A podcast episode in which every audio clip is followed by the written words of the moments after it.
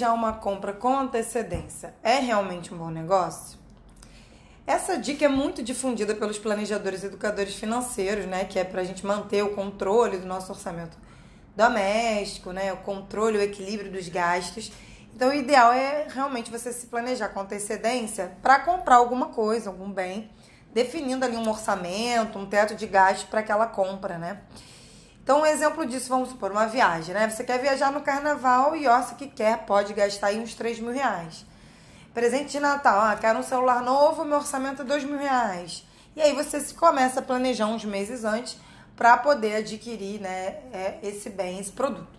Então, é um conceito simples. É planejar com antecedência somado a fixar um teto de gasto para aquele para aquela compra, né, para aquele gasto. E isso aí é, é uma das formas da gente ter aí um equilíbrio financeiro, né? Se planejar, não ter nenhuma surpresa, enfim.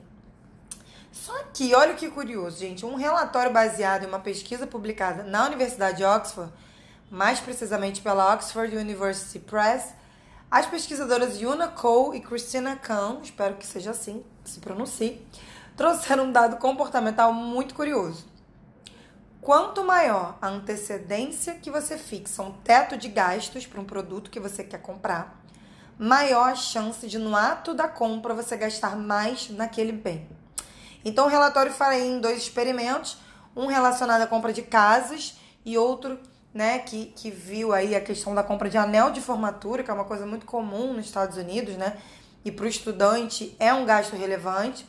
Então, no caso da compra da casa, foram coletados dados aí de janeiro de 2018 até setembro de 2019 sobre três aspectos, né? Então, um, o valor que as pessoas fixavam na imobiliária como sendo o orçamento que elas tinham para comprar uma casa.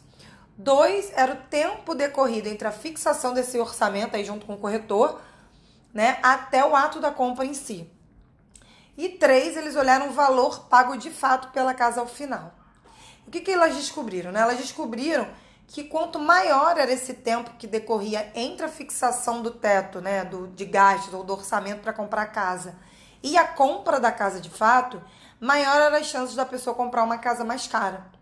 Então, para deixar claro, eu vou usar aqui um exemplo. Por exemplo, a pessoa entra em contato com a imobiliária e diz assim: ah, para o corretor, olha, eu tenho um budget, é, um orçamento, né, para comprar uma casa de 100 mil reais. No caso dos Estados Unidos, 100 mil dólares. Quanto maior o tempo era decorrido entre eu falar essa ligação dizendo qual era o meu teto de gastos e a compra da casa ao fim, maior era a chance da pessoa gastar mais de 100 mil dólares para comprar a casa. Né? E o mesmo acontecia em relação à compra do anel de formatura pelos estudantes. Eles viam que quanto mais cedo eles fixavam, né, os estudantes, o orçamento para comprar esse anel, maiores eram as chances deles comprarem anéis mais caros de formatura no dia da aquisição do anel. Isso, inclusive, me fez lembrar aquele programa de TV Say Yes to the Dress. Não sei se vocês já viram. Se você é mulher e já casou, provavelmente você já sabe que programa é esse, né? É um reality show de compra de vestido de noiva, gente. É, vocês sabem que tem reality de tudo. Era um, eu sou um pouco fã de reality trash, quer dizer, era, né? Quando eu não tinha filho.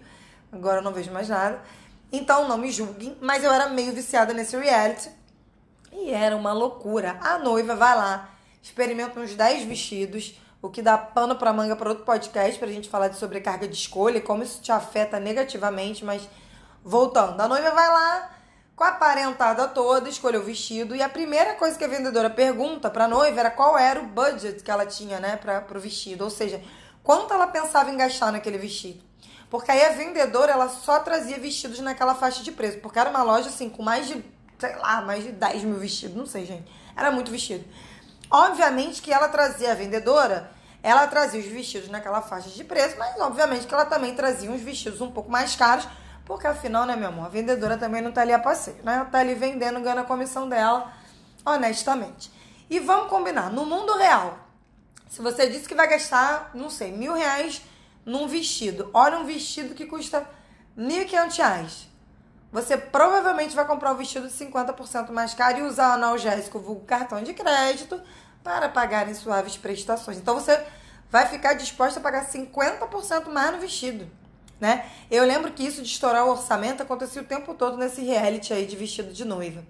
Então, voltando para a pesquisa científica, qual a conclusão que os pesquisadores chegaram? É que nós somos afetados pela dor do pagamento, que inclusive é uma dor psicológica, né? Existe estudo, inclusive, mostrando que a área que processa a dor do pagamento é a mesma área do cérebro que processa a dor física. Por isso que quando a gente paga, especialmente em pessoas que são consideradas mãos de vaca, existe até essa análise comportamental, essas pessoas sofrem mais com a dor do pagamento do que os demais mortais. Então, quando você faz um planejamento para gastar 100 reais em alguma coisa, passado um tempo, você se acostuma com o valor de 100 reais. E esse valor vira o seu novo ponto de referência. Você fica sobre o efeito da ancoragem aqui. E quando você muda o seu ponto de referência para 100, a dor do pagamento ela acaba sendo menor. Então, o motivo pelo qual você tem um incentivo para gastar mais quando você vai realmente comprar aquele item, né, que você tinha orçado em 100 reais.